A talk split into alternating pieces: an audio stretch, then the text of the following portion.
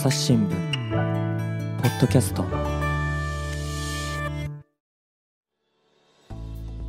朝日新聞の木田光です、えー、本日は大阪本社とリモートでつないでいます、えー、ゲストはネットワーク報道本部の西江拓也記者です。よろしくお願いします。よろしくお願いします。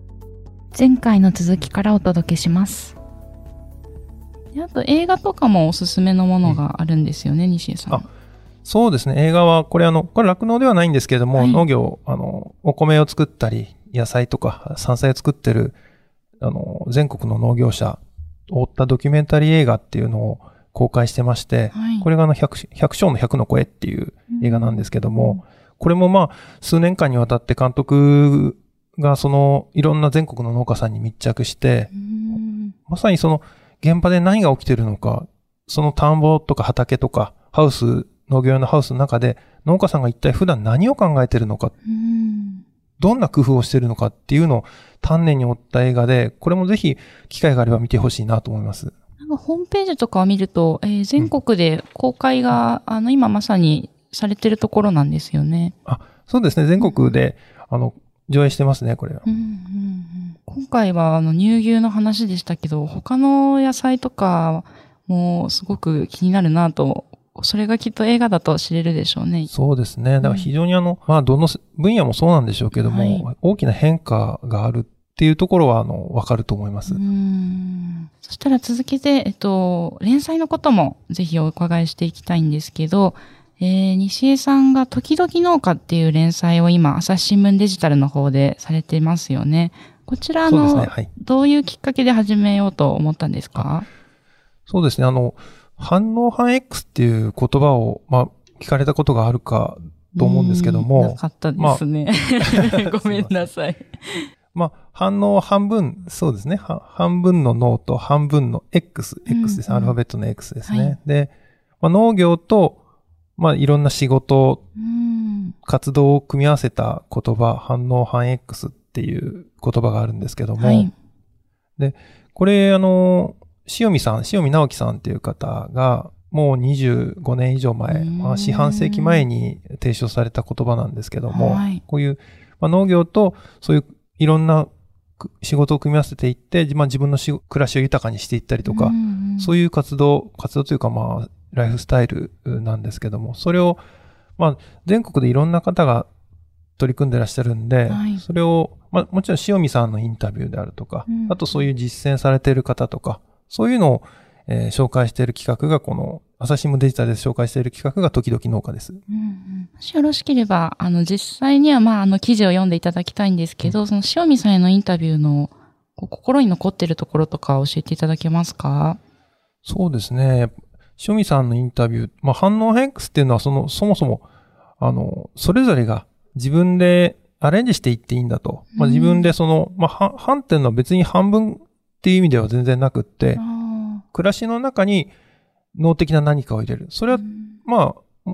ベランダで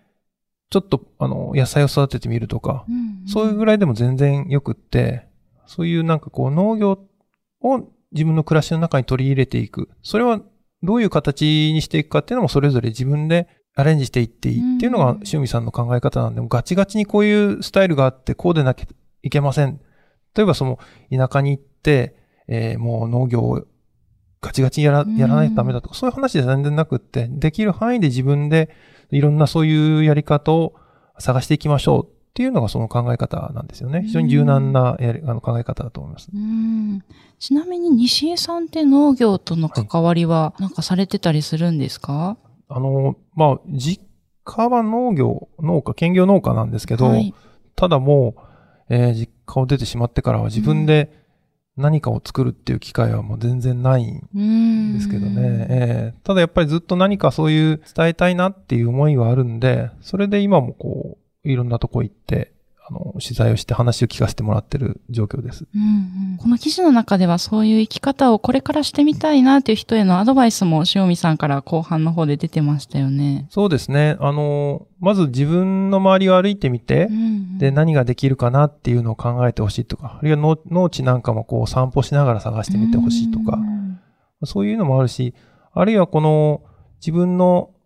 ご家族、あの、お父さんお母さん、あるいはおじいさんおばあさん、あるいはその上上の方、ひいおじいさん、ひいおばあさんとか、はい。辿っていけば、どこかでまあ農地と繋がっていくかもしれないしうん、そういう農地であれば、何らかのつてで、あの、それを利用したりもできるしうん、なんかそういうのもやってみてはどうですかっていうのは、塩見さんのあのアドバイスですね。うん。うん。であの記事の中でも本当にあの地方に移住して農業されてる方もいれば、えお台場のですね、フジテレビのふもとであの畑されてる方も出てきたり、えっと、これ俳優の滝沢沙織さんですけどそうですね。うなんか本当にいろいろな、はじめその農業って聞くと、どうしてもなんか結構時間がかかって大変なんじゃないかとか、どうしてもそういうところ浮かんじゃうんですけど、あ、働きながらでも、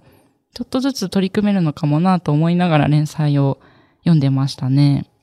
そうですね。うんまあ本当あの、それで実際生計を立てていくとなると、まあそれなりに大変な部分もあるんですけども、はいまあじあれ自分で食べる分であるとか、自分でか、自分と家族が食べる分であるとか、うんそういうのを、まあちょっと、いごく一部だけでも作ってみるとか、いうのであれば、まあなんとかなるしうん、実際や、まあ本当あの、考えるよりも、やってみないとわかんないっていうのが、こう皆さんこう共通する、あの、考え方のようですね。うん一番最初出てこられるのが反応反 X の X が、えー医者の E ですね。お医者さん、お医者さんで、えー農業も始められたという方、ご紹介されてましたけど、この方もすごくあの素敵だなと思いながら記事読んでたんですけど、うん。どんな生き方かあのご紹介いただけますか？そうですね。まあ、お医者さん、まあ、もともとあの、ご実家は桃を作ってらっしゃる農家さんだったんですけども、お医者さんになられて、で、すごくもうバリバリ働いて、まあ、その、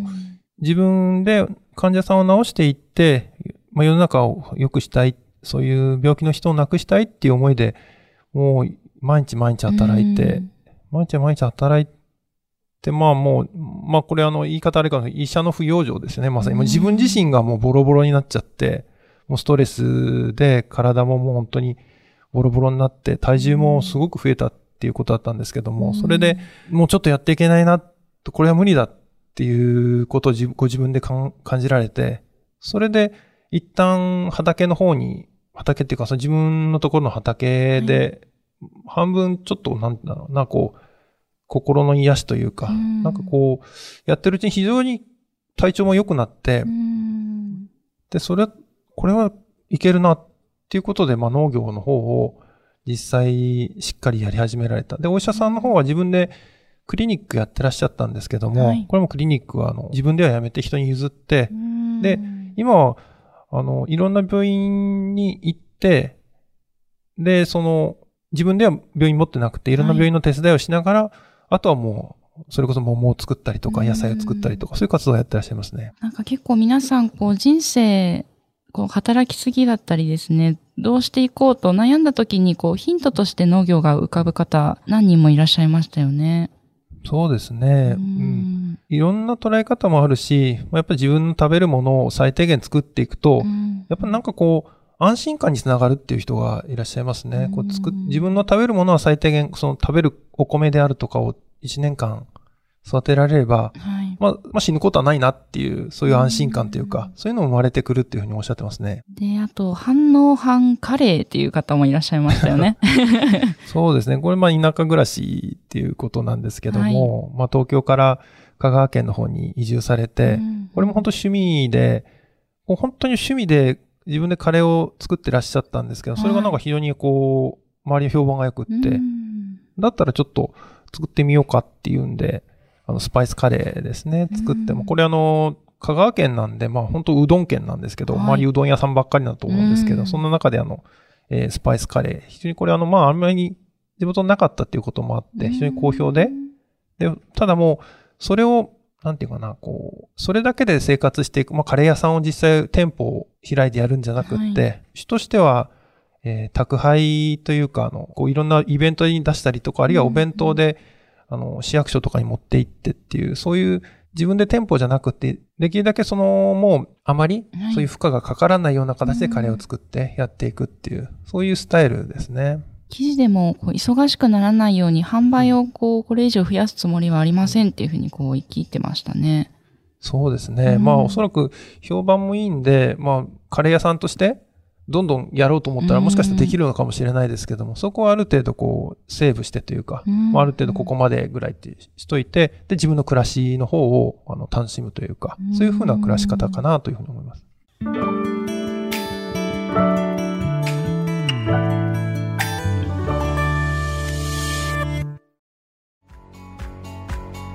私は朝日新聞歩きき。人工音声が伝える速報ニュースのポッドキャストです。通勤中でもお料理中でも運動中でも趣味の作業中でも何かしながら最新のニュースをフォローできます。あなたの知りたいニュースどこででも。朝日新聞歩きき。たった数分で今日のニュースをまとめ聞き。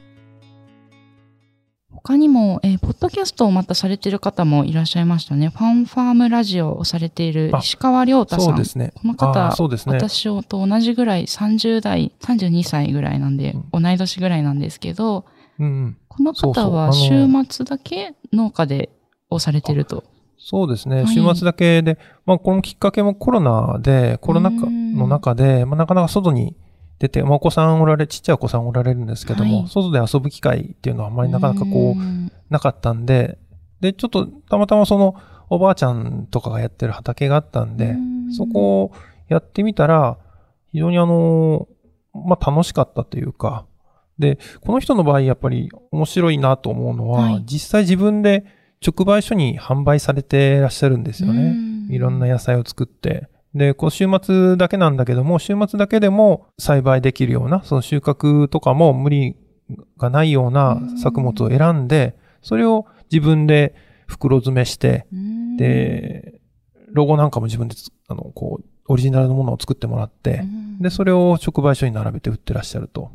例えばその週末だけでも作れるものってどんなものがあるんですか？あのー毎日毎日収穫しなくちゃいけないものとか、すぐに大きくなっちゃうものってのは難しいんで、はい今回は、あの、力を入れられたのは、あの、万願寺唐辛子ですね。万願寺、あの、甘、あの、辛くない唐辛子。はい。あれ、よく京都料理なんか出てくるような。あれを主にやってらっしゃって、他にもまあ、さつまいも作ったりとか、いろいろされてますすけどね。うん。いや、本当記事の中でもいろいろなスタイルのの農業との関わりの方が出てくるので、で、またその農業について考えるだけじゃなくて、やっぱりこう私も、まあまだ今現役ですけど、なんかこう仕事だけでいいんだろうかみたいな気持ちにもなりながら読みましたね。なんかそういう人生観もすごく考えさせられるライフストーリー多いなと思いましたね。そうですね。西江さんいかがでした？なんかうん？聞いてみて農業始めたいなとか、あるいはこう、これからの人生どうしようかとか。そうですね。まあ、自分自身のことももちろん、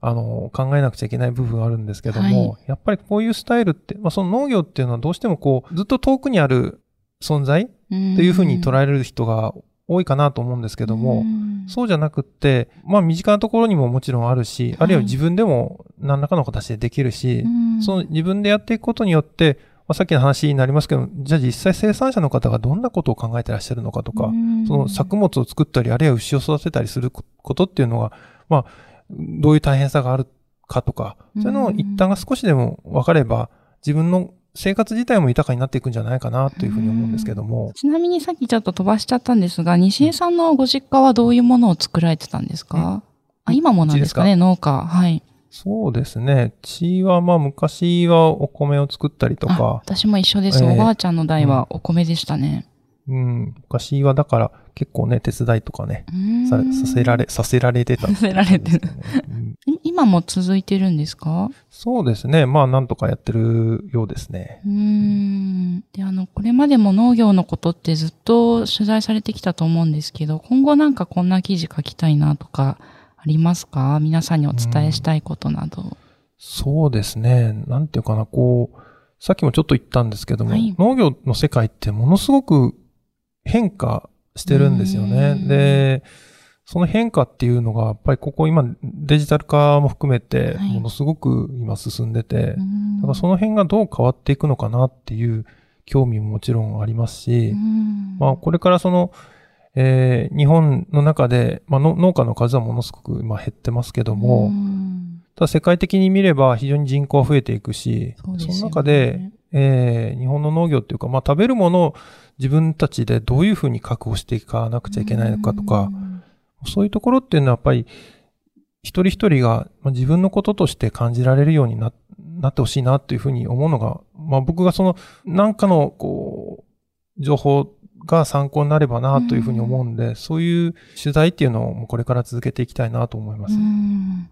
うんありがとうございます。私も今回この番組を作ることをきっかけにですね、これまで知らなかった乳牛のこととかいろいろ知ることができて、あの、まだ入り口でもっと奥深いんだろうなっていうのをこの皆さんのポッドキャストとかを聞いてると思うので、ちょっとこれからもフォローしていきたいなと思ってます。そうですね。はい僕もな、あの、本当にわかんないことばっかりなんですよね。わかんないことばっかりっていうか、もう、んあの、その収支の、えー前回の前編の方に戻っちゃいますけど、乳牛のその収支の話は正直呪文のように聞こえて途中わからない言葉がいっぱいあったんです。そうですね。そうそうそう、そうです、そうです。あの、言葉がわかんない。さっきちょっと、百姓の百の声っていう映画の話をしましたけども、はい冒頭で、これあの、まあ、なんかの機会でぜひ、あの、見てほしいんですけども、あの、機会あれば、冒頭で出てくるのが、その、百姓の方、まあ、農家の方の言ってる言葉がわからないっていうことなんですよね。そのもう、あ、の、呪文のようにしか聞こえない。もうまさに呪文のような言葉が。ええだからまさに、そういう状況から、でもこう、一歩踏み出したことで、少しずつあの、相手の言葉が分かれば、うん言葉が分かることで、あの、少しずつ中身も分かっていく。まず言葉が分からないと、そもそももう理解のしようがないっていうことなんで、うん少しずつそのいう言葉、まあ、言葉っていうのはその文字通り言葉だけじゃなくて、そういう状況も含めてなんですけども、うんその知ってもらえれば、なんか理解になる、理解が進むんじゃないかなというふうに思います。そうですね。で、また、文字もいいんですけど、どうしても今、ポッドキャストをやってますので、音声ってやっぱりこう、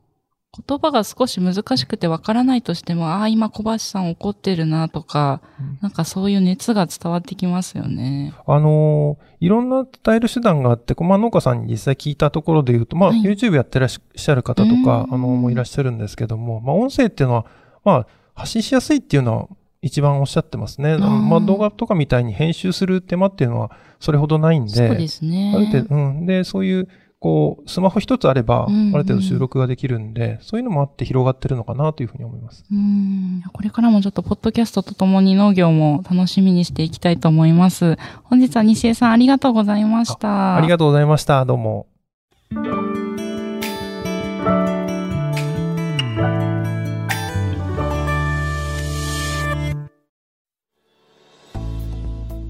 日は、えー西江さん、西江拓也記者と一緒に、えー農業についてお届けしてきました。で、えっ、と、今日ご紹介した、えーもん記事は、えー朝日新聞デジタルで読めるんですよね。あ、あのーもちろん読みます。はい。改めてですけど、時々農家、今は、えー収録時点で9回までなんですけど、この先10回も、えー積まれていくということですよね。なんかおすすめポイント改めてご紹介いただけますか？そうですね。その方々が、まあ、どういうきっかけで農業にあの関心を持ったかとかいうのも、できるだけ聞くように、あ紹介するようにしてますんで、はいそういうところを知ってほしいし、まあ、さっき言ったように、やろうという気持ちがまず大事なんだなと。うんで実際やってみるっていう、行動を起こすっていうことがも、まあ、大事なことなんだなというのが、あの、読んでいただければわかるんじゃないかなと思います。そうですね。で、また始めるまでの過程もかなり詳しく書かれているので、実際にどういうところに相談に行っていけば、あの、ヒントが得られるかとか、そういったなんか具体的なものもすごく記事の中に盛り込まれているので、ぜひ皆さんお読みいただけると嬉しいです。あの、番組の概要欄の方にも URL を貼っておこうと思います。本日は西江さんありがとうございました。ありがとうございました。リスナーの皆様番組を最後まで聞いてくださりありがとうございました。今後も朝日新聞ポッドキャスト番組を続けるためお力添えいただけると幸いです。ご使用のアプリから番組のフォロー、レビューをお願いします。概要欄にありますお便りフォームからご意見やご質問もお待ちしています。ツイッター、メールでお寄せいただくのも大変励みになります。また、ツイッターのコミュニティではリスナーの皆さんと直接やり取りもしています。配信予定の番組を告知したり、皆様からリクエストをお受けしたりもしています。ぜひこちらもご参加いただけると嬉しいです。朝日新聞ポッドキャスト、朝日新聞の木田光がお届けしました。それではまたお会いしましょう。